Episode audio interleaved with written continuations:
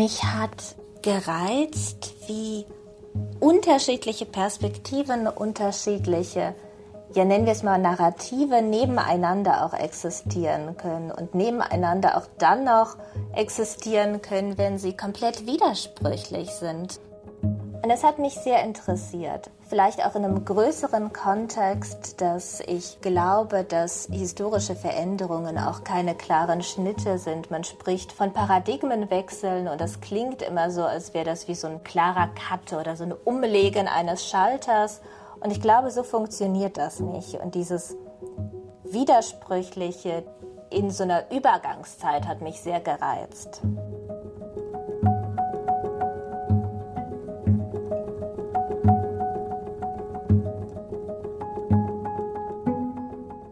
Julia Marfutova über ihren Roman Der Himmel vor 100 Jahren.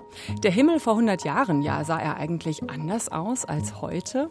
Nun ja, der Himmel ist der Himmel, möchte man meinen. Abgesehen von Wetterphänomenen und Wolkengebilden leben wir ja hier auf der Erde alle unter demselben Himmel. Aber der Himmel spielt in dem Debütroman von Julia Marfutova eine sehr große Rolle. Es führt uns in ein Dorf, das so abgelegen ist, dass die Bevölkerung zwar vom Krieg weiß, denn die jungen Männer sind dafür in die Fremde gegangen und nicht wiedergekommen, aber ob dieser Krieg vorbei ist oder nicht, können sie nicht mit Gewissheit sagen. Selten ist jemand von ihnen ans andere Flussufer gereist. Lesen und schreiben kann hier niemand. Hier werden Felder bestellt und aus der Fremde angespülte Dinge auf dem Markt verkauft. Und für Schutz und Seelenheil sorgen die Ikonen der Heiligen in jedem Haus. Hier in diesem Dorf spielt der Himmel, also spielt das Wetter und auch seine Vorhersage eine große Rolle. Das Wetter, das hier so meteorologisch ist wie metaphorisch. Es geht um Aberglauben und Fortschritt, um eine Gesellschaft im Wandel, den Untergang des Zarenreichs, das Heraufziehen der Revolution und auch Vorzeichen der Diktatur. Julia Marfutova hat ein ungewöhnliches Debüt vorgelegt, finde ich. Es sticht heraus aus der Fülle an Debüts in diesem Frühjahr. Und was ihn so ungewöhnlich macht und warum er auch beeindruckt, darüber sprechen wir in dieser Folge von Weiterlesen. Und Weiterlesen, das ist die gemeinsame Radio- und Podcastbühne von RBB Kultur und dem LCB, dem Literarischen Kolloquium Berlin. Mit mir im Studio ist Thorsten Dönges vom LCB. Hallo Thorsten. Hallo. Also, wir haben ja beide das Buch dabei von Julia Marfutova. Das ist ein bunter Umschlag. Zu sehen ist das verschwommene Bild. Ein paar Häuser sind darauf zu sehen an einem Flussufer und an den Rändern franzt das Bild ein wenig aus. Also es ist bunt angelaufen wie eine beschädigte Dia-Aufnahme oder so eine Polaroid-Aufnahme. Das ist ein Verweis auf etwas Historisches, ein Bild von etwas nicht ganz deutlich, irgendwie entrückt sieht das aus. Und das finde ich passt ja sehr gut zu diesem Roman. Findest du nicht auch? Thorsten? Ich finde, das passt sehr gut. Ähm, es ist auch gleichzeitig durch die Farben sehr knallig. Also es ja. ist nicht nostalgisch, äh, nee. äh, wie es gestaltet ist. Und diese Kombination, finde ich, passt sehr, sehr gut zum Text. Und bei mir, also ich habe ja die schlechte Angewohnheit, überall in Bücher Eselsohren zu machen. Meistens vergesse ich einfach Post-its zu kaufen und wenn ich dann das nächste Buch lese, dann merke ich, ach Mist, habe ich wieder vergessen Post-its zu kaufen und dann mache ich wieder Eselsohren rein. Und ich habe mir auch ganz viel angestrichen diesmal. Ich habe hier mal eine Stelle zum Beispiel, da heißt es, die neuen Gespenster machen es sich neben den alten bequem und trinken den ersten Tee miteinander tauschen Geisterweisheiten aus, erzählen sich Witze, treffen sich zwei und so weiter. Also hier ist angedeutet, es kommen neue Ideen aus der Zukunft in dieses Dorf, aber die alten Gespenster, der Aberglaube, die Traditionen, die Religion auch, der Geisterglaube sind noch da und sitzen mit am Tisch. Ziemlich treffend für das, was im Roman erzählt wird. Ich könnte noch viele, viele mehr Stellen hier vortragen. Ich habe auch sehr viele Ausrufezeichen gemacht. Allerdings mit Bleistift, weil ich dann immer die Hoffnung habe, ich könnte das eines Tages wieder ausradieren. Mache ich dann aber nicht. Aber die Idee mit den Post-its leuchtet sofort ein. Ich finde die dann aber auch immer. Äh, genau in dem Moment nicht, wenn ich sie bräuchte. Eben. Ich habe zum Beispiel mir angestrichen die, die Passage, ach, immer wenn man mit einer Sache anfängt, schweift man unweigerlich ab und hin zu wieder und immer wieder anderen Dingen, nichts zu machen, schweift hin und her und wieder zurück. Das ist eben ein Verweis auch darauf, wie der ganze Text gemacht ist, eben dieses immer wieder neu ansetzen, immer wieder auch abschweifen, mit diesen Figuren auch abschweifen in ihre Geschichten. Ich fand dabei so spannend, dass ich, also weiß nicht, so ging es mir beim Lesen, ich war einerseits ganz nah bei diesen Figuren in diesem Dorf, an diesem Fluss und andererseits hat sich mir auch immer so eine, eine Ebene aufs Heute eröffnet und die Frage sich gestellt, wie blicken wir eigentlich auf Geschichte und auf diese Leute, die scheinbar so total naiv sind. Ähm, und dann steht dann aber auch, also bei mir war es dann gerade, als ich dachte, naja, die sind, wow, die wissen echt gar nichts. Und dann steht da plötzlich so, Geschichtenerzähler sind nicht naiv. Punkt. Oder ungefähr so, ich dachte, aha, ich wurde ertappt. Das ist auch ganz interessant, wie der Text dann mit uns beim Lesen spielt. ja, ich den Eindruck. Total. So ging es mir auch. Und ich musste erst mal so ein bisschen reinkommen. Man muss sich dran gewöhnen. Das hat teilweise auch so was Parabelartiges und verwebt eben schön auch diesen Aberglauben, diese alten Sprichwörter, alte Weisheiten, ist da ja alles mit drin. Und dann geht es viel auch um das Erzählen selbst mal wieder. Jetzt haben wir Sie hoffentlich schon genug neugierig gemacht auf äh, diesen Text. Holen wir mal die Autorin dazu. In Boston in den USA, da hört uns Julia Marfutova schon die ganze Zeit zu. Hallo. Hallo. Bei uns ist es ja gerade jetzt zum Zeitpunkt der Aufzeichnung früher Nachmittag. Bei Ihnen ist es aber ganz früh am Morgen. Sie haben aber auch gleich gesagt, als wir uns für dieses Gespräch verabredet haben, ja, gerne ganz früh am Morgen. Sind Sie äh, Frühaufsteherin? Ganz genau, ganz genau. Wow. Klares ich arbeite Bekenntnis. gerne morgens. Ich schreibe auch am besten morgens. Wann stehen Sie denn so normalerweise auf? Ja, doch um die Uhrzeit. Also gegen sieben bin ich wach. Und Boston an der Ostküste der USA liegt das. Ich stelle mir jetzt vor, Sie sitzen gerade in Ihrem Arbeitszimmer. Ja. Was sehen Sie denn äh, gerade, wenn Sie da aus Ihrem Fenster schauen? Ach, lassen Sie mich mal schauen. Ich sehe Bäume. Also wir, wir wohnen so ein bisschen außerhalb. Ich sehe gar nichts Spektakuläres. Ich sehe tatsächlich auch einen Himmel, der heute eher grau ist. Julia Marfutova, Sie sind in Moskau geboren, haben äh, Germanistik und Geschichte in Berlin studiert und an der Universität Münster promoviert. Und jetzt leben Sie in Boston. Sie gehen also immer wieder raus in die Fremde, in eine neue Stadt, ein neues Land und machen damit ja genau das Gegenteil von dem, was ihre Romanfiguren in Der Himmel vor 100 Jahren tun. Ne? Also diese bleiben in ihrem Dorf nicht mal ans gegenüberliegende Flussufer reisen sie. Informationen fließen da nur ganz langsam. Was ist das denn für eine Welt, in die Sie uns da mitnehmen? Ich würde sagen, es ist eine Welt, die naiver tut, als sie ist und die auch abgelegener tut, als sie in Wahrheit ist. Es, der Roman fängt damit an, dass erzählt wird, wie abgelegen das Dorf liegt, dass niemand hinkommt, dass niemand wegfährt und nach und nach merkt man, es gibt doch eine gewisse Bewegung und es gibt mehr Wissen, als, ja, als man anfangs irgendwie zugestehen würde.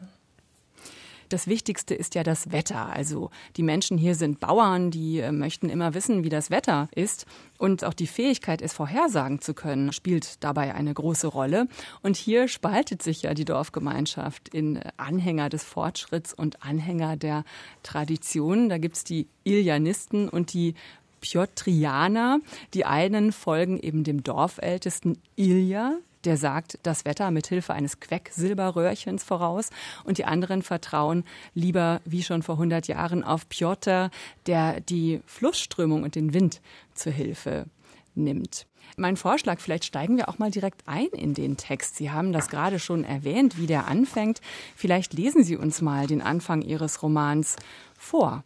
Gerne. Julia Marfutova aus Der Himmel vor 100 Jahren. Aus der ganzen Gegend kommen sie. Einfach alle kommen sie, um Ilja zu befragen. Hält sich das Wetter, Ilja? Wird es bald regnen, Ilja? Wird es eine gute Ernte, Ilja? Sollen wir das Heu einfahren? Ilja, Ilja. Und Ilja, der Weißbärtige, Ilja, der Verrunzelte, Ilja, der Halbblinde, führt sein Gesicht ganz dicht ans Glasröhrchen, bleibt mit der Nase nur ein Lufthauch vor dem Glas stehen, betrachtet lange das Quecksilber darin und sagt, mehr zu sich als zu den gespitzten Ohren, hm. Und ein Raunen steigt an. Was, was hat Ilja gesagt? Und ein Köpfezerbrechen fängt an. Was, was heißt, hm? Und sie alle tragen es zurück in ihre Dörfer. Dies und das hat Ilja gesagt, und Ilja hat noch immer Recht behalten. Jedes Kind weiß das. Das Röhrchen. Steigender Luftdruck bedeutet gutes Wetter, fallender schlechtes. Aber vor allem hat das Röhrchen einen wohlklingenden, weil fremdklingender Namen. Griechisch, sagt Elia. Niemand, nicht einmal Elia, ist jemals nach Griechenland gereist. Die Leute hier verreisen nicht. Niemand kann sich erinnern, wie Elia in den Besitz des Röhrchens gekommen ist. Das muss vor sehr langer Zeit gewesen sein, zu einer Zeit, als exotische Waren von durchreisenden Händlern feilgeboten wurden, als Fremde noch in diese, übrigens fruchtbare, saftgrüne Gegend kamen. Eine Zwischenstation, eine falsche Abbiegung, aber immerhin. Zu dieser Zeit muss es gewesen sein, dass Ilja oder der Ilja Vater oder der Ilja Großvater dieses Zauberröhrchen erstanden hat, dieses Zauberstäbchen, zu dem alle, alle Pilgerpfade aus der Umgegend führen. Die Leute hier verreisen nicht, aber zum Röhrchen kommen sie. Niemand fragt, wie alt bist du, Ilja? Was für eine dumme Frage. Wie soll man das auch wissen? Niemand, nicht einmal Ilja könnte sagen, wie alt Ilja ist. Auch nicht die Ilja-Eltern, wenn sie noch leben würden. Wenn die Leute Kinder kriegen, dann haben sie Besseres zu tun, als sofort in die Stadt zu gehen. Meist warten sie ein, zwei Jahre, manchmal länger. Am günstigsten ist es, die Geburt eines zweiten Kindes abzuwarten, aber auch dann begibt man sich nicht sofort in die Stadt. Es kommt vor, dass in dieser Zeit ein weiteres Kind geboren wird. Auch die Ilja-Eltern werden sich nicht beeilt haben. Der Ilja-Vater wird erst irgendwann und eher unwillig aufgebrochen sein, in die Stadt, die nicht gerade weit, aber auch nicht sehr nahe gelegen ist, wenn man zu Fuß gehen muss. Der Beamte wird ihn kaum angesehen haben. Name, Geburtsort, Geburtsdatum. Und der Ilja-Vater wird sich verlegen am Kopf gekratzt haben, den Umgang mit sogenannten Respektspersonen gar nicht gewohnt. Äh, ja, hm. Und der Beamte wird gefragt haben, nun, wie ist denn dein Name? Kaum wahrgenommenes Du des Amtes von oben herab? Und der Ilja Vater wird gesagt haben, Ilja. Und der Beamte wird gesagt haben, gut, gut, nennen wir den Sohn auch Ilja, Ilja Iljatsch. Und dann wird er keine weiteren Fragen mehr gestellt haben, den Rest selbst ausgefüllt und eine schwungvolle Unterschrift darunter gesetzt. Soweit erstmal. Vielen Dank, Julia Marfutova aus ihrem Roman Der Himmel vor 100 Jahren. Sie haben gerade gesagt, dass das Dorf, in dem dieser Roman spielt, abgelegener tut, als es eigentlich ist. Jetzt haben wir ja hier erstmal Ilja kennengelernt mit seinem Röhrchen. Es wird ja auch konsequent im Text Röhrchen genannt, ähm, das Thermometer, mit dem er das Wetter vorhersagt. Und dann gibt es eben Piotr, seinen Konkurrenten. Und das Dorf spaltet sich eben in Anhänger von Ilja und in Anhänger von Piotr. Also könnte man sagen, das eine steht für den Fortschritt, das andere und auch die Wissenschaft in gewissem Maße, das, der andere steht für die Tradition und den Naturglauben, oder? Ja und nein. Also ich glaube, so ganz geht diese Dichotomie auch nicht auf, denn auch, auch dieses Röhrchen ist ein magischer mhm. Gegenstand. Es ist ein Gegenstand, der eben nicht für ja für Wissenschaft steht, wie wir Wissenschaft heute verstehen. Es ist nicht nur Empirie, sondern es ist auch ja Zauber dahinter, eine gewisse Aura und eigentlich weiß man auch gar nicht so richtig, was was Ilja eigentlich ablesen kann an diesem Gegenstand. Er sagt ja auch immer nur, hm. Ja. War dieser Ton, dieses Fließende ähm, und auch dieses, was sich dann so magisch auflädt durch den Umgang mit der Sprache, war das von Anfang an da oder hast du dir das erschrieben irgendwann und dann kam dieser Moment, wo klar war, wow, so soll das klingen? Ich glaube, dass die Geschichte aus dem Ton entstanden mhm. ist. Äh, ich, ich war lange Zeit auch Mitglied einer Lesebühne. Damals, als ich noch in Berlin gelebt habe, Mitglied einer ganz kleinen Lesebühne in Pankow. Und da habe ich viel einfach laut gelesen und beim lauten Lesen gemerkt, was man alles mit Rhythmus, mit Wiederholung, mit Klang machen kann. Und das hat mich wahnsinnig interessiert. Und ich habe ja viel experimentiert mit Klang und irgendwann entstand diese Geschichte. Also ich habe das Gefühl, dass die Geschichte zu mir gekommen ist und gar nicht, dass ich gesucht hätte, sondern dass ich etwas gefunden habe, von dem ich gar nicht wusste, dass ich es suche. Und ähm, welche Rolle hat denn da zum Beispiel auch die Beschäftigung mit ähm, Russland gespielt? Also in Ihren Danksagungen beziehen Sie sich auch unter anderem auf einen britischen Historiker, Orlando Figes, der unter anderem geschrieben hat, die Tragödie eines Volkes, die Epoche der russischen Revolution 1891 bis 1924. Es geht ja auch in Ihrem Text um die so langsam auch in dieses abgelegene Dorf einsickernde Revolution. Und sie weben auch immer wieder alte Sprichwörter und auch ein altes russisches Volksmärchen in den Text ein. Ist auch die Beschäftigung vielleicht mit dem Land, mit dieser Zeit dort, hat die auch zu dem Stil dann noch beigetragen? Wie war das? Nein, also ich meine, ich habe ein historisches Interesse und ich habe auch historische Bücher gelesen. Ich habe in einem Schneeballeffekt, wo ich irgendwie von Orlando Falches ausgehend dann noch viel mehr und ganz anderes noch gelesen habe. Jetzt ist aber auch mein Projekt gar kein geschichtswissenschaftliches. Ne? Also ich will ja gar kein Geschichtsbuch schreiben. Das können Historiker sehr viel besser als ich. Und ja, ich bin gar nicht sicher. Also ich, für mich war es wirklich, dass aus dem Klang die Geschichte gekommen ist und es war so, dass mir am Anfang auch gar nicht klar war, dass ich jetzt einen Roman schreibe. Mir war gar nicht klar, dass ich bereit bin für einen Roman, für so ein großes Projekt. Und ich wollte eigentlich eine Kurzgeschichte schreiben.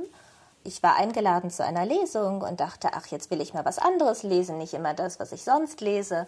Und dann dachte ich, jetzt kann ich mich doch schnell mal an einen Laptop setzen und was Neues schreiben. Und das hat überhaupt nicht funktioniert, weil ich gemerkt habe, ich eröffne gerade ein Panorama mit dem Anfang, den ich jetzt auch gerade gelesen habe. Und ich habe gemerkt, das muss etwas Größeres werden. Das werden keine fünf bis zehn Leseminuten. Thorsten, du hast gerade so gezuckt.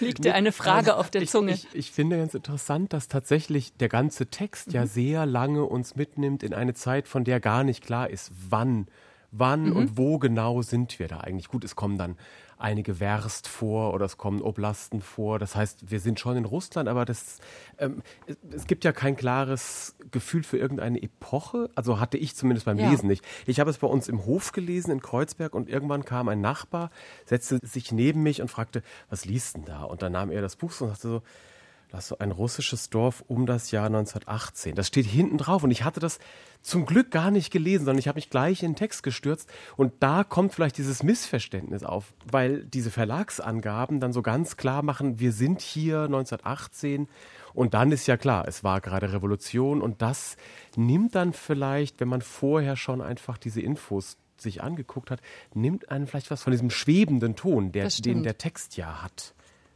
Also schnell wieder vergessen, was der Verlag da außen drauf geschrieben hat. Wie ist es Ihnen damit gegangen, Julia Marfutova? Sie legen es ja sehr uneindeutig an, das stimmt. Es sickern dann so langsam nach und nach so ein paar Informationen ein, wie es ja vielleicht auch für die Menschen dort am Fluss ist. So ganz langsam fließen da ja auch die Informationen und auch der Fluss trägt ja Informationen mit sich, mit all diesen Dingen, die da angeschwemmt werden. Aber wie ging es Ihnen beim Schreiben? Also war das vorher klar, das soll um die Revolution auch gehen und um diese Jahre oder meinen Sie das Ganze auch viel unbestimmter? Beides. Also es soll schon um diese Jahre gehen. Es soll aber auch, wie Sie auch am Anfang schon angedeutet hatten, es soll auch eine Parabel sein auf etwas Größeres, auf, ja, nennen wir es mal diktatorische Gesellschaftsordnungen allgemein. Ich hatte beim Schreiben das Problem, dass ich gerne meinen Figuren ihre, ja, ihre Dignität belassen wollte und auch irgendwie auf Augenhöhe mit meinen Figuren sein wollte. Gleichzeitig aber weiß, dass man mit der heutigen Brille aus der Retrospektive mit dem historischen Wissen den Roman lesen wird. Und ich hatte das Gefühl, dass ich meine Figuren vielleicht auch verraten würde, wenn ich ja mit den großen Termini, die wir heute haben, ankommen würde. Mhm. Und ich hatte das Gefühl, dass ich das auch gar nicht brauche, weil man beim Lesen das automatisch schon im Kopf hat. Vor allem, ja, wie Thorsten sagt, wenn man gelesen hat, was hinten auf dem Buch draufsteht. Ich bin übrigens sehr glücklich mit der Gestaltung des Buchs und ihr hattet ja auch das Coverbild angesprochen und das war ein Geschenk für mich, weil das wirklich eine Fotografie ist von Prokudin Gorski, der in einem wahnwitzigen Projekt vom Zaren, also wirklich aus der Zeit, der vom Zaren die Erlaubnis bekommen hat, das Zarenreich, und zwar idealerweise das komplette zu bereisen und alles zu fotografieren. Wirklich mit einem dokumentarischen Gestus und das und selbst die entferntesten Regionen so auch begehbar zu machen. Und die Fotografie ist auch nicht nachkoloriert, sondern das war die Technik von Prokudin Gorski. Es waren, ich kann es gar nicht so richtig erklären, aber es sind im Grunde drei einzelne Farbfotografien, die er macht und dann übereinander legt, um dann diese Buntheit zu erlangen. Also er ist wirklich auch einer der Pioniere der Farbfotografie, wo dann wieder die Moderne mit ins Spiel kommt. Ich finde das total spannend. Also äh, mir war dieser Fotograf bisher auch kein Begriff und das ist ja fast schon eine Lebensaufgabe, das ganze Zarenreich zu bereisen und zu dokumentieren. Hat er es denn geschafft? Wissen Sie da mehr drüber? Nein, er hat es nicht geschafft. Also er hat angefangen und dann endete das Zarenreich, dann kam die Revolution. Er ist ins Exil gegangen nach Frankreich und Lange Zeit waren seine Fotografien auch überhaupt nicht zugänglich. Inzwischen sind die in den USA in der Library of Congress gelandet und es gibt wunderschöne Bildbände, die ich alle nur empfehlen kann. Haben Sie denn dieses Foto für das Buchcover entdeckt? Ich wünschte, ich könnte ja sagen, aber nein, nein, überhaupt nicht. Das war, das war ein Geschenk. Ich habe mich überhaupt nicht eingemischt. Ich hatte mir gewünscht, dass es ein unkitschiges Cover wird. Und ich finde, auch das ist wieder Text. Ich, ich habe etwas bekommen, von dem ich gar nicht wusste, dass es genau richtig für mich ist wenn Sie schreiben, wo wir gerade über Fotografien reden und Geschenke, die einem dann vielleicht gemacht werden während des Schreibens und auch danach, was brauchen Sie denn eigentlich, um zu schreiben? Um äh, kreativ zu sein. Ich habe von anderen Schriftstellerinnen schon gehört, dass sie immer ein äh, bestimmtes Bild sich über den Schreibtisch hängen, solange sie an einem Romanprojekt arbeiten. Sind Sie auch jemand, der einen bestimmten Gegenstand, ein ja etwas braucht, um immer wieder losschreiben zu können? Nein, also der Trick leider nicht ganz so gesund, aber der Trick lautet Kaffee und Schwarztee. also der Klassiker. genau, aber es funktioniert. Lassen Sie uns nochmal auf den Text zurückkommen. Es ist ja ein spannender Moment, als Wadig, also ein Fremder, in dieses Dorf kommt. Inna, die Frau von Ilja, dem Dorfältesten, findet ihn eines Tages im Stall, aber sie ist gar nicht überrascht, weil sie vorher ein Messer hat fallen lassen und das ist immer ein Zeichen dafür, dass ein Mann kommt. Und dieser Fremde bringt auch Ideen mit. Und dadurch verändert sich ja etwas auch in der Dorfgemeinschaft. Nämlich, wie würden Sie das beschreiben? Was passiert durch das Ankommen des Fremden im Dorf? Ja, also heruntergefallenes Besteck, das ist ein Aberglauben, mit dem ich auch aufgewachsen bin. Ähm, leider ist nie etwas passiert, wenn bei uns zu Hause ein Messer oder ein Löffel oder eine Gabel runtergefallen ist. Ähm, wir haben trotzdem immer gesagt, Achtung, gleich kommt wer. Genau, und für mich war es ein spannendes Experiment, mal zu schreiben, dass wirklich was passiert. Und es passiert ja auch viel. Also es kommt ein Fremder ins Dorf, von dem man gar nicht so richtig weiß, wer er ist, wo er herkommt, was er will. Das erfährt man erst ein bisschen nach und nach. Was er aber mitbringt, sind neue Ideen und ist vielleicht auch eine andere Sprache. Also er bringt auch ideologische Begriffe mit ins Dorf. Er bringt ein Wissen mit ins Dorf, vor dem sich das Dorf ja, vielleicht auch schützen wollte. Mhm. Ne? Also es ist zwar sehr abgelegen, aber es wollte vieles auch einfach nicht wissen oder nicht aussprechen, was es alles weiß. Und ab dem Moment, wo Wadek im Dorf ist, geht das gar nicht mehr. Also diese Naivität verschwindet.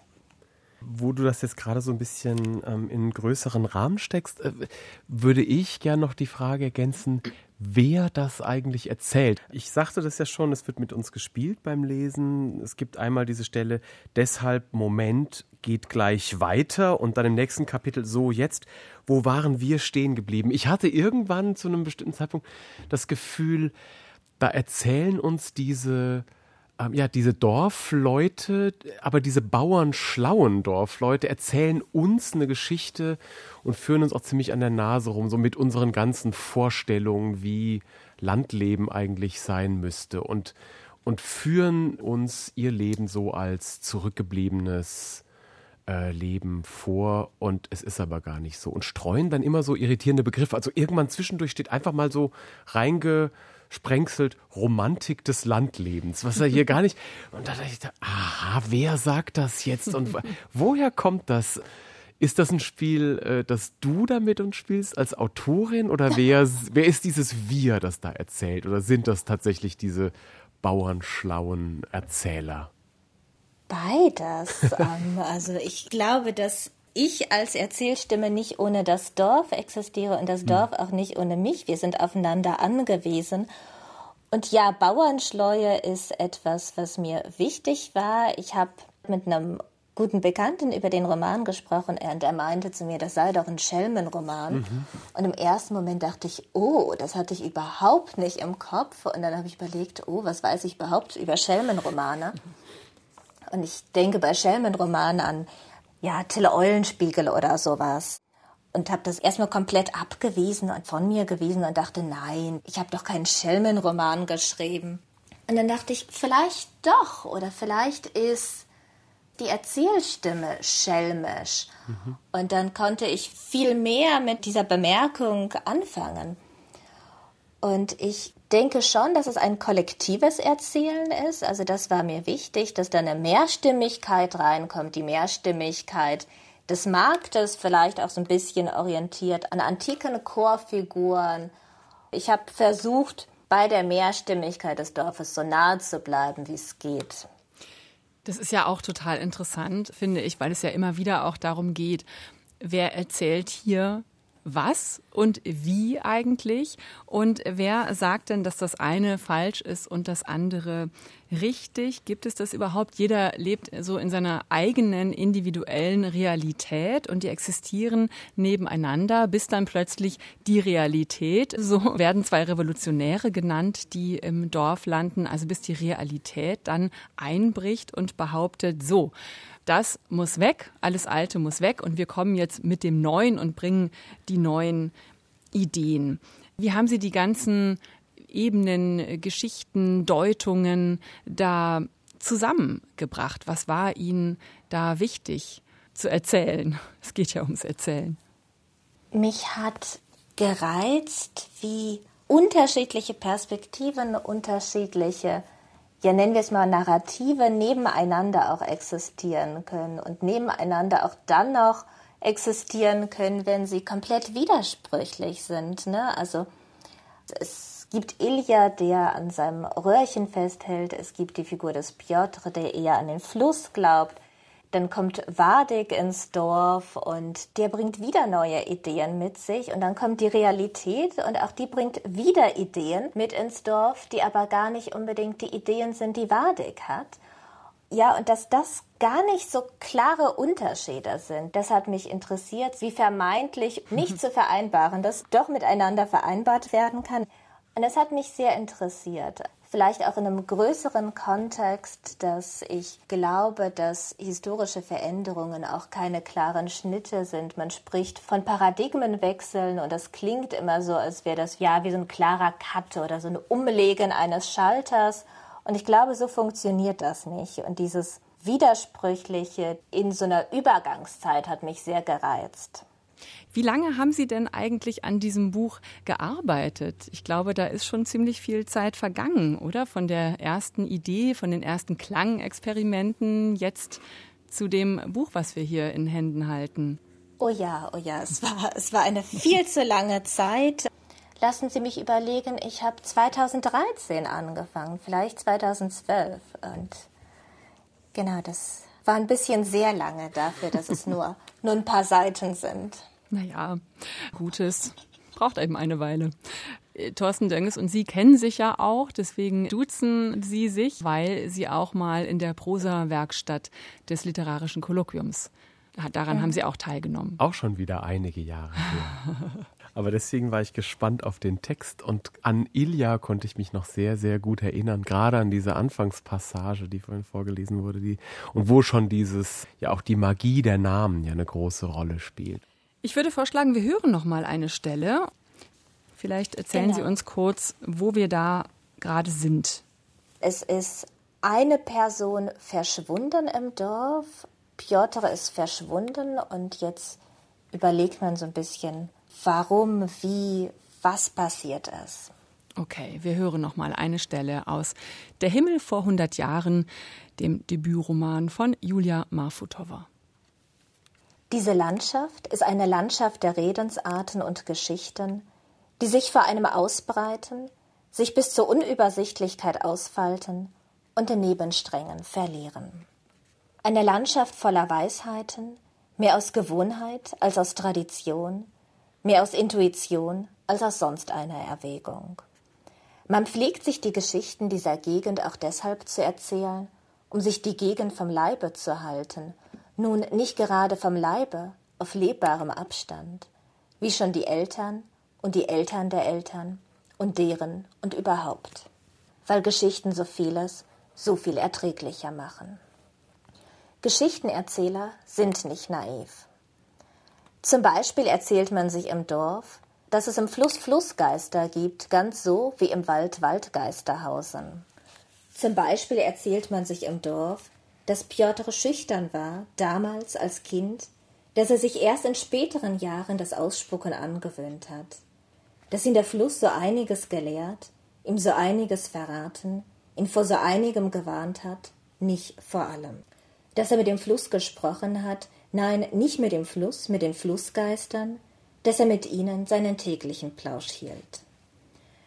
Wenn man ins Erzählen gerät, schweifen die Gedanken von Fama und auch das ist wieder eine Redewendung bis zu Jirama ab. Man erzählt nicht, um sich zu erinnern, man erzählt, um sich bloß ungefähr erinnern zu müssen.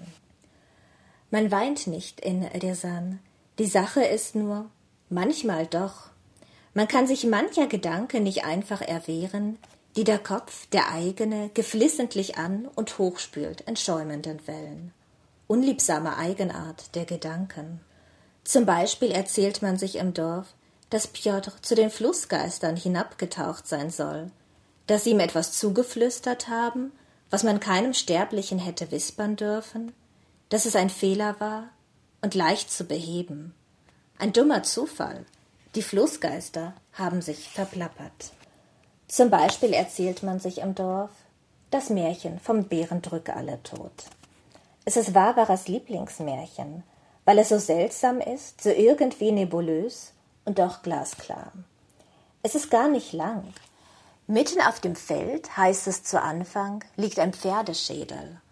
Und dieser Pferdeschädel wird zum Häuschen, denn sie alle kommen der Reihe nach vorbei und bewohnen es gemeinsam. Maus, Frosch, Hase, sogar Füchsen und Wolf. Als letztes kommt der Bär vorbeigeschlendert. Häuschen, Häuschen, wer wohnt in dem Häuschen? erkundigt er sich und bekommt wahrheitsgemäß zur Antwort Maus, Frosch, Hase, Füchsen und Wolf. Und wer bist du? fragen die Tiere höflich. Da antwortet der Bär, Ich bin der Bär Drück aller tot, setzt sich auf den Pferdeschädel und, nun ja, drückt eben aller tot. So viel zur beruhigenden Wirkung von Märchen. Vielen Dank. Der Himmel vor 100 Jahren. Julia Marfutova ist hier im Gespräch bei Weiterlesen. Das ist die gemeinsame Radio- und Podcastbühne von RBB Kultur und dem Literarischen Kolloquium Berlin. Julia Marfutova, ich habe mich gefragt, bei all den Geschichten und Erzählungen und verschiedenen Ebenen, die hier zusammengeführt werden, so kunstvoll und auch unterhaltsam, und doch auch nachdenklich machend. Wer hat Ihnen denn zuerst Geschichten erzählt? Und was für Geschichten waren das? Waren das auch Märchen wie das vom Bären Drück alle tot? Ich glaube, das Märchen ist zu wenig erbaulich, das wurde mir nie vorgelesen. Es ist auch eins der eher weniger bekannten Märchen und es ist auch ein Kunstmärchen in der Sammlung von Afanassjew, der ja, der vielleicht das russische Äquivalent zu den Brüdern Grimm oder Hans Christian Andersen ist. Ähm, wer hat mir vorgelesen? Meine Großeltern und auch denen ist das Buch gewidmet. Meine Großeltern waren begeisterte Leser. Meine Großmutter hat historische Romane sehr geliebt. Allerdings glaubte sie auch, dass man aus historischen Romanen lernt, wie es wirklich war, was ich nicht unterschreiben würde. Und mein Großvater hat sich sehr für Sprache, für Stil interessiert. Er hat viel über einfach über einzelne Formulierungen nachgedacht. Und die sind während des Schreibens am Text verstorben. Es fühlte sich irgendwie richtig an, denen das Buch auch zu widmen. Es war so, dass ich beim Schreiben überhaupt nicht an meine Großeltern gedacht hatte, bis, bis sie eben verstorben sind. Und das war der Moment, wo ich dachte, oh, es geht in meinem Text um Großeltern. Es kommt eine Enkelin vor. Das hat mich so umgehauen, dass ich lange Zeit auch gar nicht weitergeschrieben habe. Was sicher auch mit ein Grund dafür ist, dass es so lange gedauert hat. Das ist traurig und berührend, aber umso schöner, dass Sie dieses Buch Ihren Großeltern widmen und auch da wahrscheinlich viel auch drin bewahrt wird von dem, was Sie von Ihren Großeltern mitbekommen haben. Sie haben es angesprochen, es geht auch um eine Enkelin, also es geht auch um Generationen. Haben Sie sich da also ein bisschen mit auch eingeschrieben in äh, diesen Text? Nein, überhaupt nicht, überhaupt nicht. Also ich bewundere alle, die autobiografisch oder autofiktional schreiben, aber das ist überhaupt nichts für mich. Ähm, für mich ist Schreiben etwas, wo ich eine neue Welt erschließen kann und für mich ist Schreiben keine Verarbeitung von meiner eigenen Biografie, die auch eher langweilig wäre. Also wir haben eine furchtbar langweilige Familiengeschichte, aus der nie ein Roman entstanden wäre. Das, also es war eher auch eine emotionale Widmung an meine Großeltern, die gar nichts inhaltlich mit dem Buch zu tun hat. Ähm, das ist ja, also du lebst in den USA, äh, vermutlich im Alltag von Englisch umgeben, hast das Buch mhm. auf Deutsch geschrieben. Es speist sich ja aber schon aus diesen russischen Redewendungen, die dann hier übersetzt sind und nochmal so einen, ja, so einen ganz eigenen Klang haben. Du hast ja wahrscheinlich die russische Literatur auf Russisch gelesen. War das dann ein besonderer Reiz, irgendwie auch diese Übersetzungsleistung, das dann ins Deutsche zu bringen? Oder wie war überhaupt dieses ja, dieses Spiel mit den Sprachen und dann auch diese Übersetzung der ganzen Redewendungen und des Märchens. Wie bist du damit umgegangen? Ja, das Interessante war, dass ich gemerkt habe, dass es Dinge gibt, die ich gar nicht übersetzen kann. Oder Dinge, die für mich selbstverständlich sind, die vielleicht für andere gar nicht selbstverständlich sind. Es wird jetzt noch viel komplizierter. Ich habe den Roman in Berlin angefangen, bin damit mehrmals umgezogen und nicht nur innerhalb Deutschlands, sondern ich war eine Zeit lang in England, jetzt wohne ich in den USA, habe den Roman auch in den USA beendet. Das hat auch noch mal was verändert, weil ich gar nicht von Deutsch umgeben bin. Also ich mhm. schreibe in einer Sprache, die um mich herum keiner spricht. Und das hat mich auch sehr interessiert und hat auch mein Verhältnis zur Sprache noch mal verändert, weil ich gemerkt habe, wie wichtig mir Sprache ist, was ich wie übersetzen kann. Und ich spüre, je länger ich in den USA lebe, desto mehr spüre ich auch so ein gewisses Disconnect. Also ich Ich weiß gar nicht, wie Deutschland in Corona-Zeiten aussieht, ist mir neulich aufgefallen. Ich habe überhaupt keine Ahnung. Und ich bin ja noch gar nicht so lange in den USA, aber es entsteht sehr schnell eine gewisse Entfremdung. Und ich merke, ich weiß irgendwie immer weniger über Deutschland, weil ich da nicht mehr wohne, weil ich nicht mehr, nicht mehr in der U-Bahn Gespräche höre, weil ich gar nicht mehr weiß, wie das ist. Was macht das mit Ihnen? Ach, fragen Sie mich in ein paar Jahren nochmal, dann kann ich Ihnen das besser sagen. Aber es ist, es ist ganz merkwürdig. Ich kann mir im Moment Deutschland gar nicht vorstellen. Es klingt so verrückt.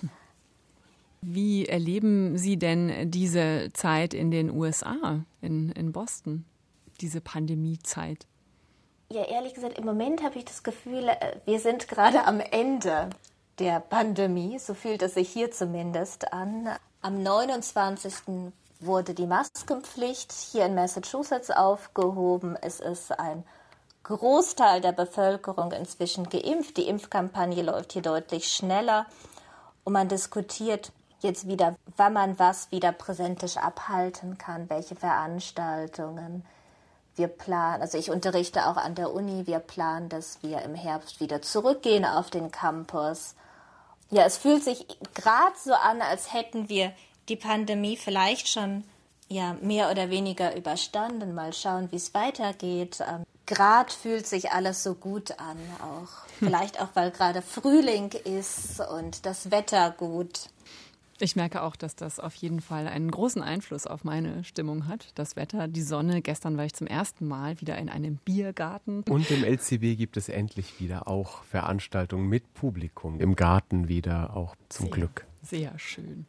Julia Marfutova, Der Himmel vor 100 Jahren, so heißt ihr Debütroman. Vielen Dank, dass Sie Zeit hatten für uns und so früh. Bei Ihnen in Boston ist es immer noch früh morgens jetzt. Ich wünsche uns allen und Ihnen, dass es äh, so weitergeht, dass die Pandemie sich immer weiter verabschiedet und ähm, wünsche Ihnen alles Gute auch mit Ihrem neuen Projekt. Ich danke Ihnen für das interessante Gespräch. Vielen Dank.